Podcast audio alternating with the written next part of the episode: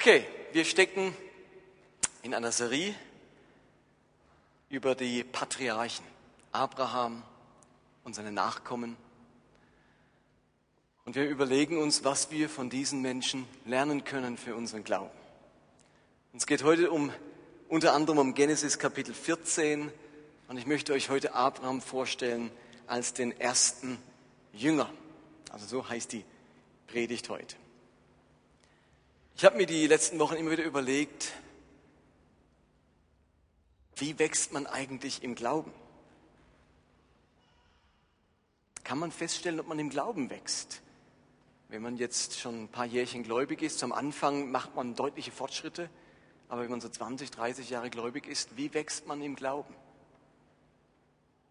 Und ich habe gemerkt, wenn man das Wort Glauben ein wenig anders nimmt, dann kommt man der Frage plötzlich mehr auf die Spur, finde ich. Das griechische Wort für Glauben, Pistein, Pistoio, heißt nämlich wörtlich auch Vertrauen. Ich glaube, dass man im Glauben wächst in dem Moment, wo man im Vertrauen zu Gott wächst. Gott mehr vertrauen. Und die Frage ist, vertraue ich Gott heute mehr, als ich das vor zehn Jahren getan habe? Ist mein Vertrauen in diesen Gott gewachsen? Denn wenn das der Fall ist, dann bin ich im Glauben gewachsen.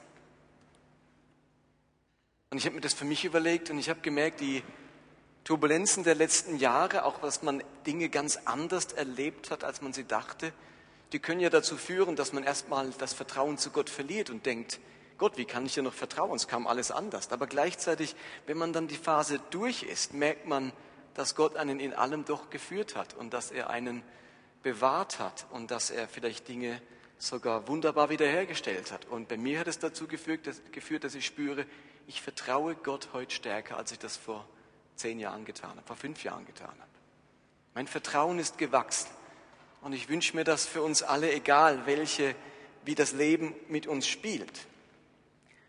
Und Abraham ist deswegen so ein wichtiges Thema, weil dieser Abraham eben ein großes Vorbild im Gottvertrauen ist. Und wir gucken uns heute einmal ein bisschen an, wie der Abraham ein Vorbild, ein Beispiel für unseren Glauben sein kann. Und um euch nochmal kurz in die Heilsgeschichte mitzunehmen. Ihr erinnert euch, am Anfang offenbart sich Gott diesem Adam und dieser Eva. Ganz egal, wie man den Schöpfungsbericht deutet, Irgendwann kam der Moment, wo Gott sich einem Menschenpaar offenbart hat. Und Menschen verstanden haben, es gibt mehr als das Sichtbare, es gibt mehr als diese Schöpfung, es gibt einen Schöpfer. Und diesem Schöpfer kann man vertrauen. Dieser Schöpfer sorgt für unser Leben. Mit diesem Schöpfer hat man eine Verbindung und eine Beziehung. Aber dann hat sich in diese Beziehung Misstrauen eingeschlichen. Adam und Eva haben Gott misstraut. Dieses Misstrauen wurde gesät. Aber irgendwann war der Gedanke in ihrem Kopf, sollte Gott wirklich gesagt haben.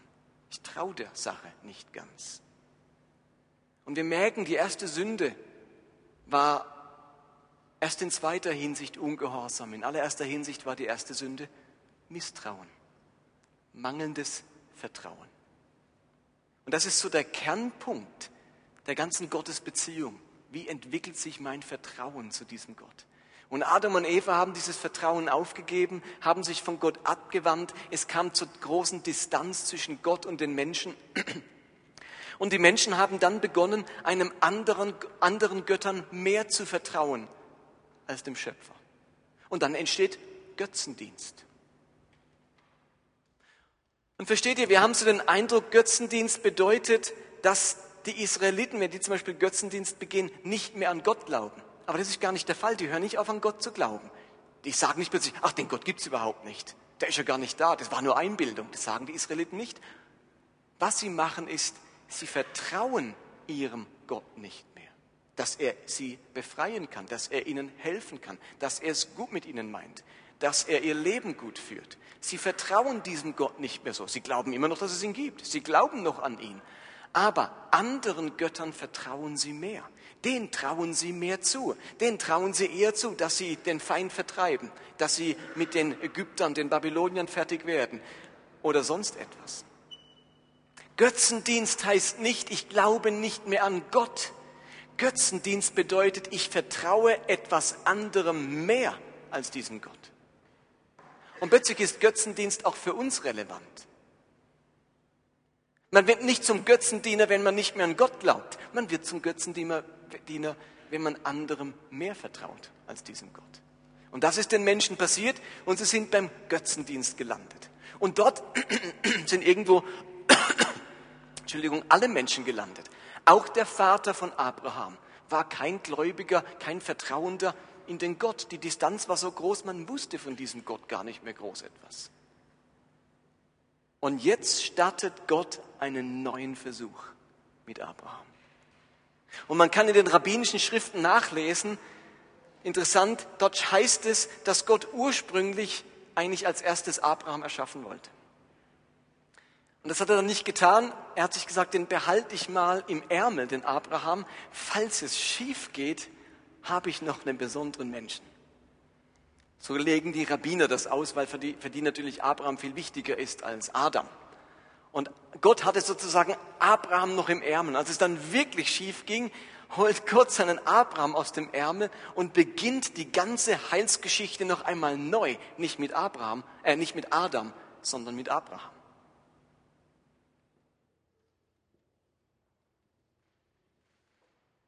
Und dann lesen wir in Genesis 12, das Kapitel hatten wir kurz angeschaut letzten Sonntag, wie dieser Gott plötzlich erscheint und diesen Abraham beruft. Und der Abraham gar nicht weiß, wie ihm geschieht. Er kennt diesen Gott gar nicht. Und plötzlich kommt dieser Gott in Genesis 12, Vers 1 und sagt, verlass deine Heimat, deine Sippe und die Familie deines Vaters und zieh in das Land, das ich dir zeigen werde. Ich will dich segnen und dich zum Stammvater eines mächtigen Volkes machen. Dein Name soll in aller Welt berühmt sein. An dir soll sichtbar werden, was es bedeutet, wenn ich jemanden segne. Alle die, dir und deinen Nachkommen Gutes wünschen, haben auch von mir Gutes zu erwarten. Aber wenn jemand euch Böses wünscht, bringe ich Unglück über ihn. Alle Völker der Erde werden Glück und Segen erlangen, wenn sie dir und deinen Nachkommen wohlgesonnen sind. Da erscheint dieser Gott und sagt zu Abraham, so Abraham, du kennst mich zwar nicht, aber ich sag dir eines, geh von deiner Verwandtschaft weg, geh aus deinem Land, dahin, wo ich dich führen werde. Ihr Lieben, das war unerhört. Abraham hat sich nicht gesagt, oh cool, umziehen. Ich bin ja sowieso so ein unsteter Typ. Ach, ein anderes Land wäre mal spannend. Man hat damals nicht sein Land verlassen und schon gar nicht seine Familie. Das soziale System war völlig anders. Dort war man in die Familie eingebunden. Dort hat man niemals seine Familie verlassen. Das war ungehörig, unerhört, den Vater im Stich lassen. Aber Abraham konnte oder Gott konnte mit Abraham nicht neu anfangen im Kontext der alten Welt. Und er ruft diesen Abraham heraus und der Abraham, wisst ihr, was der macht? Der macht's. Der geht. Er vertraut diesem Gott. Und er lernt, er lässt sich auf ein Abenteuer mit diesem Gott einen lernen, den immer besser kennen. Man vermutet, dass ein Zeitgenosse Abrahams der Hiob war. Das Buch taucht in der Bibel zwar erst viel später auf, aber wir denken, man geht davon aus, dass Hiob ein Zeitgenosse Abrahams war, der wo ganz anders wohnte. Und dieser, dieser Hiob, der hat etwas ganz Ähnliches erlebt. Der hat von diesem Gott nur so gehört. Der hat diesem Gott vertraut, hat ihm gehorcht, aber so richtig gekannt hat er diesen Gott nicht. Die Menschheit stand erst am Anfang der neuen Gotteserkenntnis, die verloren gegangen ist durch Adam und Eva. Und dann erlebt auch Hiob ganz viel mit diesem Gott auch ganz viel Schwieriges. Das wisst ihr ja aus der Hiob-Geschichte. Und dann erlebt er, wie Gott ihn wiederherstellt, wie Gott ihn wieder heilt, wie Gott mit ihm redet, wie Gott ihn tröstet und wie Gott auch Dinge zerschlägt in seinem Leben. Und dann sagt Hiob am Schluss etwas sehr Interessantes. Nachdem er so viel mit diesem noch unbekannten Gott erlebt hat, sagt Hiob in Kapitel 42, 5, ganz am Schluss, als die ganze Geschichte rum ist, sagt der Herr, Jahwe, dieser Gott, der später der Gott Israels ist, ich kannte dich nur vom Hörensagen. Jetzt aber habe ich dich mit meinen eigenen Augen gesehen. was dieser Hiob erlebt hat, einen Gott, den man nur vom Hörensagen kennt, jetzt plötzlich zu erleben und mit den eigenen Augen zu sehen. Das bedeutet nicht wirklich zu sehen, sondern ihn zutiefst erfahren. Genau das ist dem Abraham passiert. Auch der kannte den Gott nur vom Hörensagen. Und jetzt ruft dieser unbekannte Gott unseren Abraham und Abraham verlässt sein Land. Im Gegensatz zu Adam und Eva macht Abraham etwas nicht. Als Gott sagt sie aus und so weiter, aus seiner Verwandtschaft gehen an anderes Land, hat Abraham nicht gesagt, sollte Gott wirklich gesagt haben, dass ich ausziehen soll? Seine Beziehung zu diesem Gott war nicht geprägt von diesem Misstrauen und Zweifel. Er hat Gott vertraut. Und ihr Lieben, das ist das Geheimnis dieses Abrahams. Deswegen ist er so bedeutsam in der Bibel. Deswegen ist er ein Vorbild. Der Abraham, das ist wir als Christen, wir sind Nachkommen Abrahams. Wir sind geistige Verwandte dieses Abrahams. Wir setzen diese Geschichte des Vertrauens des Abrahams fort heute. Ihr Lieben, wir setzen nicht die Geschichte des Mose fort. Die Bibel setzt immer uns und Mose in einen Widerspruch. Nicht der Weg des Moses, sondern der Weg des Christus. Nicht der Weg des Gesetzes, sondern der Weg der Gnade. Christen stehen im Gegensatz zum Weg des Mose. Aber Christen stehen in, im Erbe des Weges des Abraham. Denn er ist den Weg des Vertrauens gegangen. Und Christ zu sein heißt, Gott zu vertrauen. Und deswegen heißt es im Neuen Testament über diesen Abraham folgendes. Römer 4, Vers 3, dort sagt Paulus, wie heißt es denn in den Heiligen Schriften? Abraham vertraute Gott und glaubte seiner Zusage und dies rechnete Gott ihm als Gerechtigkeit an. Im Gegensatz zu dem Mose, wo man alle Gebote halten musste, die zehn Gebote und alle 613 Gebote der Torah, damit man gerecht wird, galt bei Abraham etwas anderes als Gerechtigkeit, nämlich Gott vertrauen. Das hat dieser Abraham gemacht. Und dann sagt Paulus später im Galaterbrief, denn so war es auch bei Abraham. Abraham glaubte Gott und Gott erklärte ihn wegen seines Glaubens für gerecht. Die wahren Kinder Abrahams sind also wer? Nicht die Juden, nicht die biologischen Nachkommen Abrahams, sondern die, die an Gott glauben. Steht es in der Leinwand? Ja. Jetzt macht mir einen Gefallen. Jetzt lesen wir den Text nochmal. Und für das Wort Glauben, Pistis oder Pistein, je nachdem, übersetzen wir es mal mit Vertrauen. Und dann heißt der Text so, denn so war es auch bei Abraham. Abraham vertraute Gott. Und Gott erklärte ihn wegen seines Vertrauens für gerecht. Die wahren Kinder Abrahams sind also die, die Gott vertrauen. Ihr Lieben, das sind die wahren Kinder Abrahams. Alle, die Gott vertrauen. Es geht nicht um einen Kopfglauben im Sinne von, ich glaube, dass es den Gott gibt. Ich glaube, dass der alles gemacht hat. So eine, ein Glauben im Sinne von, was ich über ihn weiß. Was Abraham vorgelebt hat, in was er der allererste war, war sein Vertrauen in diesen Gott. Der Weg des Abraham ist ein anderer Weg wie der Weg des Mose. Und wir Christen sind Kinder dieses Abrahams und nicht dieses Mose. Und ich möchte einfach mal heute Abend kühn behaupten, Abraham, und das möchte ich euch jetzt im Rest der Predigt zeigen, war der erste Jünger Jesu. Er war der erste Jünger Gottes. Und von dem Weg, den Abraham mit Gott gegangen ist, können wir unglaublich viel lernen für unsere Jüngerschaft, für unser Jüngersein, für unsere Nachfolge.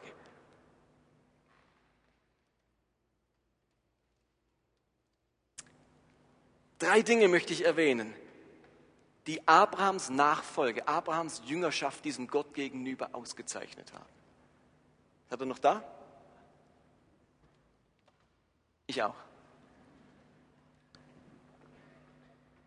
Das erste Element wahrer Jüngerschaft, das Abraham erlebte und das wir alle erleben müssen, ist alles hinter sich lassen. Ich lese nochmal den Vers Genesis 12, Vers 1. Da sagte der Herr zu Abraham, verlass deine Heimat, deine Sippe und die Familie deines Vaters und zieh in das Land, das ich dir zeigen werde. Und ich möchte es nochmal kurz wiederholen. Ihr Lieben, das war herausfordernd, das war unerhört, das war ungewöhnlich, das hat man nicht gemacht. Aber dieser Gott sagt, dort, wo du jetzt bist, mit deinem alten Leben, in dem Kontext, in dem du stehst, wo du Götzen, die Götter deines Vaters, wo du denen mehr vertraust, die sind dein Vertrauen. In die hoffst du für die Ernte, für die Gesundheit, für Nachwuchs und so weiter. In diesem Kontext kann ich mit dir nicht anfangen. Du musst alles verlassen, wenn du mit mir ein Abenteuer leben willst. Du musst alles hinter dir lassen. Er ruft ihn weg von den Eltern, weg von seiner Arbeit, weg aus seiner Heimat. Ein Jünger, ein Nachfolger dieses neuen Gottes zu werden, hieß für Abraham, alles hinter sich zu lassen. Kommt uns das bekannt vor? Denn ungefähr 2000 Jahre später kommt dieser Gott auf die Welt und fängt einen neuen Weg an mit den Menschen, den Weg Abrahams und nicht den Weg des Mose, den sie bisher gegangen sind. Und dieser Jesus geht am See Genezareth entlang und sieht dort einen Petrus, einen Andreas, einen Jakobus, einen Johannes und er sagt in Matthäus 4, Vers 18 und folgend, als Jesus am See von Galiläa entlang ging, sah er zwei Fischer, die auf dem See ihr Netz auswarfen. Es waren Brüder, Simon, auch Petrus genannt, und Andreas. Jesus sagte zu ihnen, kommt, folgt mir nach. Ich will euch zu Menschenfischern machen. Sofort ließen sie ihre Netze liegen und folgten ihm.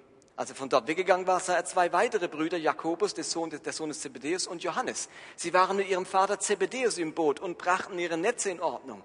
Jesus forderte sie auf, mit ihm zu kommen. Und sofort ließen sie das Boot und ihren Vater zurück und folgten Jesus. 2000 Jahre später kommt dieser Jesus und fordert wiederum Menschen auf, alles liegen und stehen zu lassen, ihr Leben hinter sich zu lassen und ihm nachzufolgen. Und einige Zeit später fragt Petrus dann zurecht, Herr, du weißt, wir haben alles verlassen und sind dir gefolgt. Was werden wir dafür bekommen? Diese ersten Christen haben alles verlassen, um dem Jesus nachzufolgen. Abraham hat alles verlassen, um diesem unbekannten Gott nachzufolgen. Dieser Rabbi Jesus war übrigens auch ziemlich unbekannt.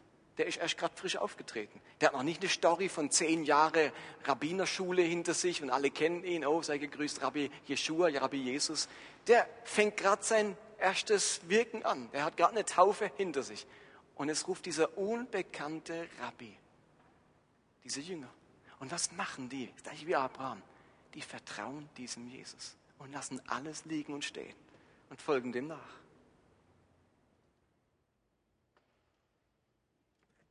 Die Frage, die wir uns stellen müssen, ist, was haben wir hinter uns gelassen, als wir Jesus gefolgt sind? Und vielleicht sind wir schon 10 oder 20 oder 30 Jahre gläubig. Und ich möchte trotzdem die Frage stellen, weil ich sie mir auch immer wieder stellen muss. Habe ich mein altes Leben hinter mir gelassen? Man kann scheinbar sein altes Leben nicht mit hinüber retten in diese neue Nachfolge. Und wir müssen uns wirklich die Frage stellen, habe ich damals oder muss ich es wiederholen oder, oder, oder habe ich es damals eben nicht gemacht, habe ich mein altes Leben mit all dem, was es beinhaltet hat, an falschen Überzeugungen, an falschen Werten, an falschen Zielen und Idealen, an sündigen Gewohnheiten und so weiter, habe ich das hinter mir gelassen und habe mich von dem abgewandt und gesagt, ich starte einen Neuanfang.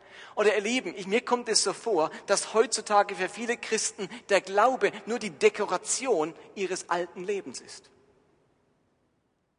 Man behält das alte Leben, aber man hat eine schöne Dekoration drauf und die heißt Glauben. Oder man bleibt bei seinem alten Leben und empfindet das Christsein als tolle Bereicherung. Aber Jesus wollte nicht unser altes Leben durch den Glauben bereichern. Er wollte, dass das alte Leben abgeschafft wird und ein neues beginnt. Und ich entdecke mich immer wieder dabei, wie ich mein altes Leben lebe oder so, wie man das alte Leben leben würde, so lebe ich auch. Und der Glaube ist einfach eine Bereicherung. Versteht ihr, was ich meine? Ab und zu spielt der eine Rolle. Am Sonntag und im Hauskreis und wenn ich mal dran denke. Aber sonst dominiert mich ganz stark mein altes Leben. Habe ich dieses alte Leben hinter mir gelassen? Mein Recht auf Selbstbestimmung. Ihr Lieben, das ist ein Element des alten Lebens. Mein Recht auf Selbstbestimmung. Jetzt sind wir von Jesus bestimmt und nicht von uns selbst. Habe ich meinen Materialismus hinter mir gelassen? Meinen Ehrgeiz, der mein Leben so geprägt hat, den Neid, den ich empfinde an so vielen Orten in meinem Umfeld oder die Mentalität, dass ich mich lieber bedienen lasse, als dass ich diene. Ich entdecke diese Dinge immer wieder in meinem Leben und ich merke, die sind nicht vereinbar. Ich kann nicht sagen, ich, Englisch ist ein Teil meines Lebens und, und der Glaube ist einfach äh, eine, eine Bereicherung. Ich muss immer wieder die Entscheidung treffen, wie Abraham und wie die Jünger, ein Jünger Jesu sein heißt, alles hinter sich zu lassen. Man kann nichts davon hinüberretten. Das ist das erste Element, das Abraham so gelebt hat und worin er uns ein Vorbild als Jünger ist. Das Zweite ist, er hat eine Berufung bekommen. Ein Jünger Jesu zu sein heißt eine Berufung zu bekommen. Es heißt in Genesis 12, Vers 2, ich will dich zum großen Volk machen, ich will dich segnen und dir einen großen Namen machen und du sollst ein Segen sein. Ich will dich segnen und die dich segnen. Äh, ich will segnen, die dich segnen verfluchen, die dich verfluchen. Und in dir sollen gesegnet werden alle Geschlechter auf Erden. Abraham hat nicht nur das Alte verlassen, er hat etwas Neues angeboten bekommen. Etwas Gewaltiges. Ich will dich. Du sollst ein Segen sein. Du sollst ein Segen sein. In dir sollen alle Völker auf Erden gesegnet werden. Dieser Abraham hat eine klare Bestimmung. Und gehen wir wieder 2000 Jahre weiter. Wie war das bei dem Rabbi Jesus, der, der, der andere Jünger beruft? Er ruft sie weg vom Alten, vom Fischersein, von ihren Eltern, haben alles verlassen. Und er sagte ihnen, Jesus sagt zu ihnen, kommt, folgt mir nach, ich will euch zu Menschenfischern machen. Auch diese Jünger vor 2000 Jahren bekommen eine Berufung. Sie sind nun Menschenfischer. Sie waren bisher Fischfischer, logisch, und jetzt sind sie Menschenfischer. Ihr Lieben, viele Christen versuchen ihr altes Leben hinter sich zu lassen, das alte zu verlassen, sind aber noch nie in ihrem neuen Leben angekommen, in ihrer neuen Bestimmung, weil sie sich ihrer Berufung nicht bewusst sind. Es ist dann noch schwierig, das alte hinter sich zu lassen, wenn man keine Perspektive für das Neue hat. Gott hat, hat Abraham vom Alten weggerufen und gleich eine Perspektive gegeben. Deine Berufung wird sein, nicht mehr das Alte. Du bist nicht länger Schaf- oder Viehhirte, Nomade in Mesopotamien. Du bist ein Segen im Land Kanaan. Und die Jünger wussten, wir sind nicht länger Fischer am Hafen von Genezareth, vom See Genezareth. Wir sind jetzt Menschenfischer, die ein Segen für andere Menschen sind, damit sie die gute Botschaft des Evangeliums hören. Und wenn wir nicht bei unserer Bestimmung, bei unserer Berufung ankommen, dann fällt es uns enorm schwierig, das Alte hinter sich zu lassen. Dann zieht mich nichts zum Neuen. Und da geht es um zwei Dinge, nämlich um die ganz individuelle Berufung, die jeder für sich herausfinden muss, was will Gott mit mir. Aber ihr Lieben, das ist manchmal auch eben zu sehr individualistisch. Wir sind am Ende alle dazu berufen, Menschenfischer zu sein ein Segen für andere Menschen zu sein. Und ihr Lieben, wenn ihr sagt, oh, ich kenne meine Berufung nicht, hey, ich hätte eine für dich. Hört doch mal auf mit der ewigen Suche und da passt es wieder nicht und die Berufung zwickt und die zwackt. Wie wäre es, wenn du dir sagst, wir sind alle zu einem berufen? Vor 2000 Jahren hat es unser Rabbi ausgesprochen, wir sollen Menschenfischer sein ein Segen für andere Menschen zu sein, ihnen den Segen des Evangeliums nahebringen. Lasst mich noch einfacher sagen. Du würdest gerne deine Berufung wissen. Stell dir doch folgende Frage. Wenn du dir über Berufung Gedanken machst, ich würde sagen, Berufung ist gleich. Du weißt, was Gott gerade in deinem Leben tut zu wissen, was Gott gerade in meinem Leben tut, das ist Berufung. Es geht bei Berufung nicht nur immer um die Zukunft und das große Bild, in 20 Jahren werde ich dann mal sein. Berufung heißt, ich weiß, was Gott gerade in meinem Leben tut und vorhat. Weißt du das gerade? Kannst du, könntest du gerade beantworten, was Gott in deinem Leben gerade jetzt vorhat? Du hast diese Beförderung erlebt an der Arbeitsstelle. Was hat Gott gerade vor in deinem Leben? Mit dem, was er da gerade wirkt. Oder du bist in der Lebensphase, wo deine Kinder aus dem Haus sind. Was hat Gott gerade in deinem Leben vor? Oder du bist in der Phase, wo du deine Arbeitsstelle gerade verloren hast. Weißt gar nicht, wie dir passiert ist. Was hat Gott gerade in deinem Leben vor? Oder du hast diese, jetzt nach den Ferien, diesen neuen Studienplatz, die Schule hat wieder begonnen, du bist vielleicht wieder eingestiegen in die Schule als Lehrer. Was hat Gott gerade in deinem Leben vor? Oder du bist vor einiger Zeit Mutter oder Vater geworden.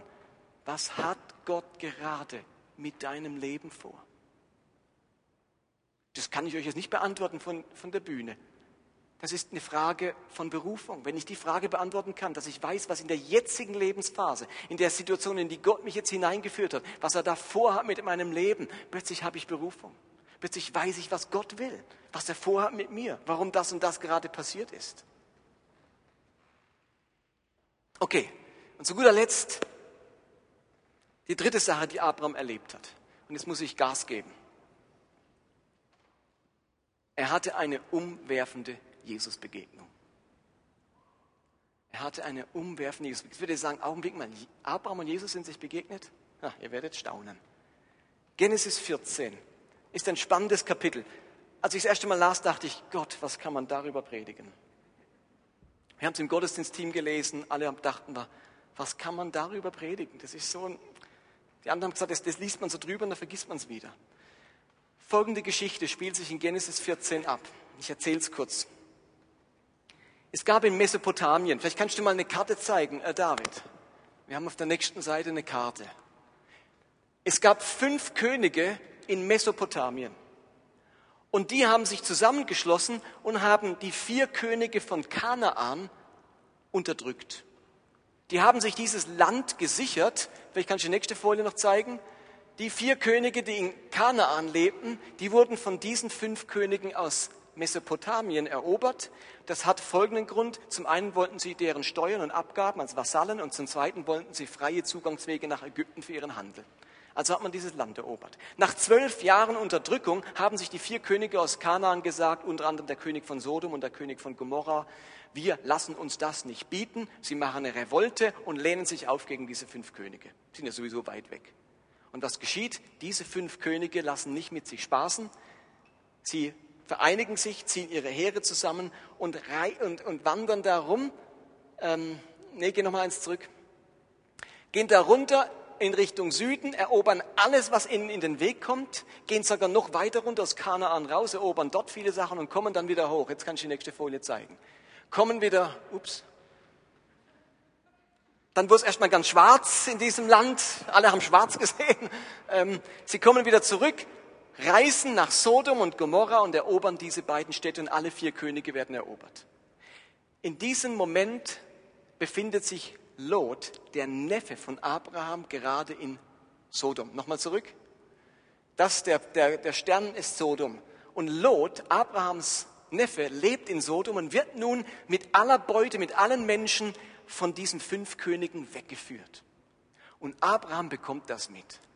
Er bekommt mit, dass sein Neffe Lot entführt wurde. Und jetzt sagt sich Abraham, das schaue ich nicht zu. Ich rette meinen Freund, meinen Neffen, meinen Bruder Lot. Und er nimmt sein ganzes Haus zusammen, noch ein paar Könige um sich herum, und sie jagen jetzt jetzt kann ich weitermachen, diesen fünf Königen hinterher. Also das Rote ist der Abraham, der kommt zu den Königen, den fünf, die da nach Norden gereist sind. Und es gelingt ihm tatsächlich, diese fünf Könige in die Flucht zu schlagen und alle Beute und alle Gefangenen zu retten. Und nun heißt es in Genesis 14, ab, äh, ab Vers 14. Als Abraham erfuhr, dass Lot verschleppt worden war, bewaffnete er alle kampferprobten Leute, die in seinem Lager geboren waren, 318 Männer, und jagte den vier Königen hinterher.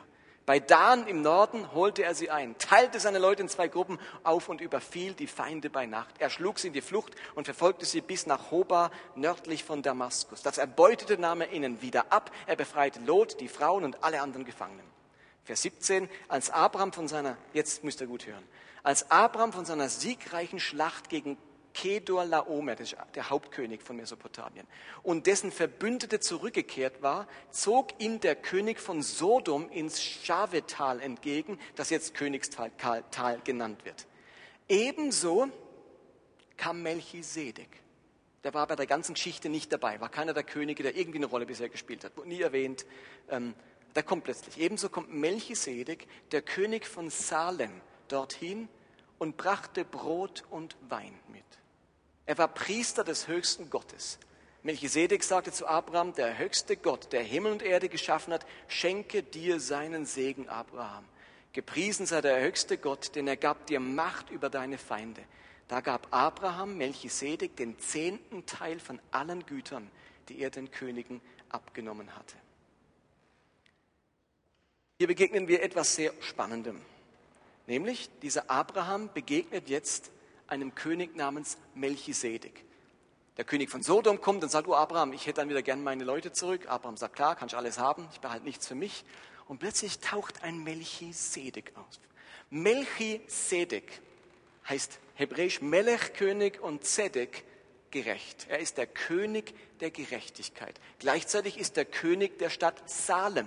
Und Salem ist in der Bibel die Abkürzung für welche Stadt wohl? Jerusalem. Er war König von Jerusalem, König der Gerechtigkeit. Und Salem kommt vom Wort Shalom und bedeutet König des Friedens. Also König Melchisedek, König der Gerechtigkeit und König von Salem, also König des Friedens. Friedens. Und der bringt Brot und Wein, er bringt Abraham Segen und Abraham gibt ihm seinen Zehnten. Was ist hier passiert? Wer ist dieser Melchisedek, der sonst nie mehr im Alten Testament auftaucht? In diesem kleinen Vers taucht er auf.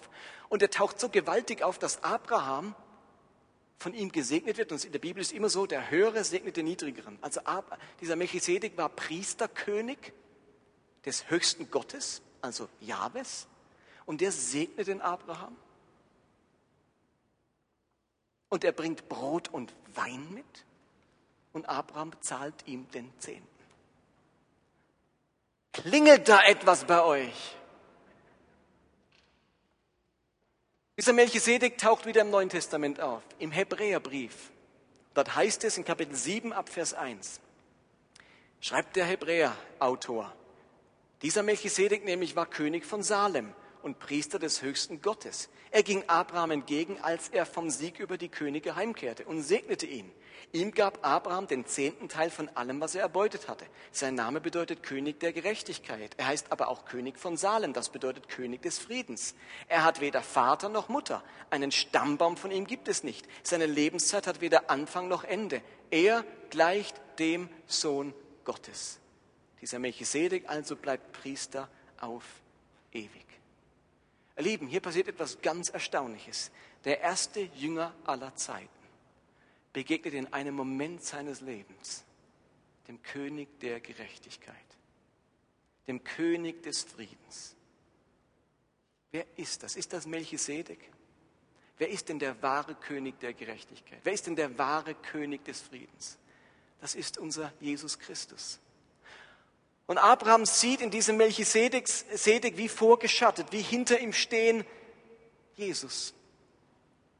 Und die sind sich auf mystische Art und Weise begegnet.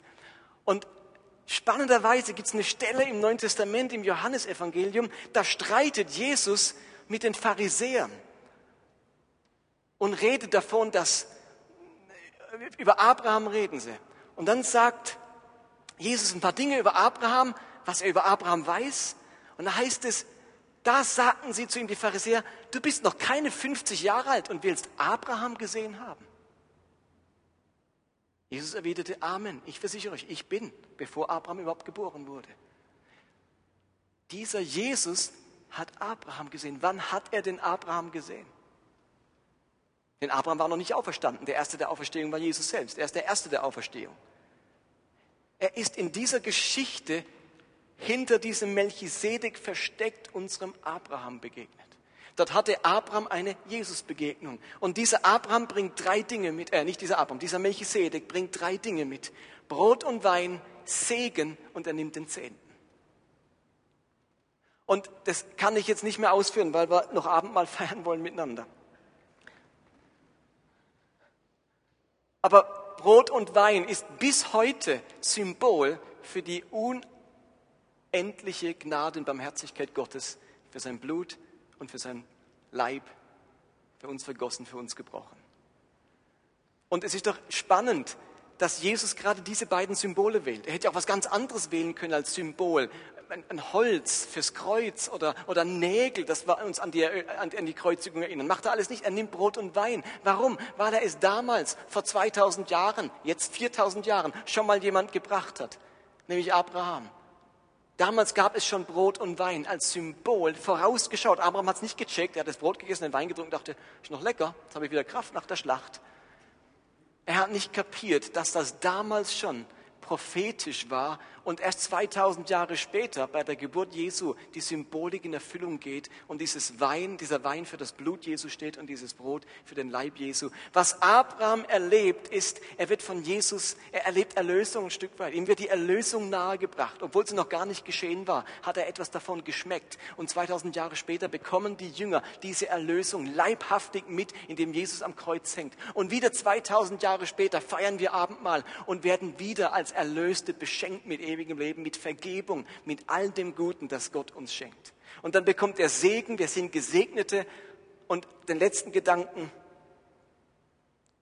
Abraham hat diesen Gott nicht gut gekannt und diesen Melchisedek erst recht nicht. Aber eines hat er sofort verstanden.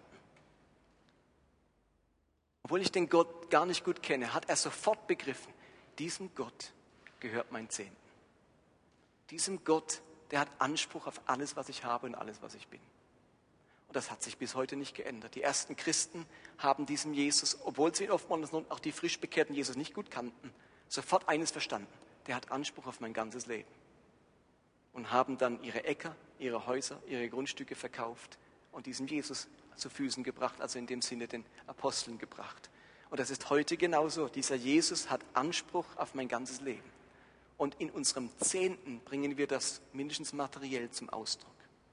Okay?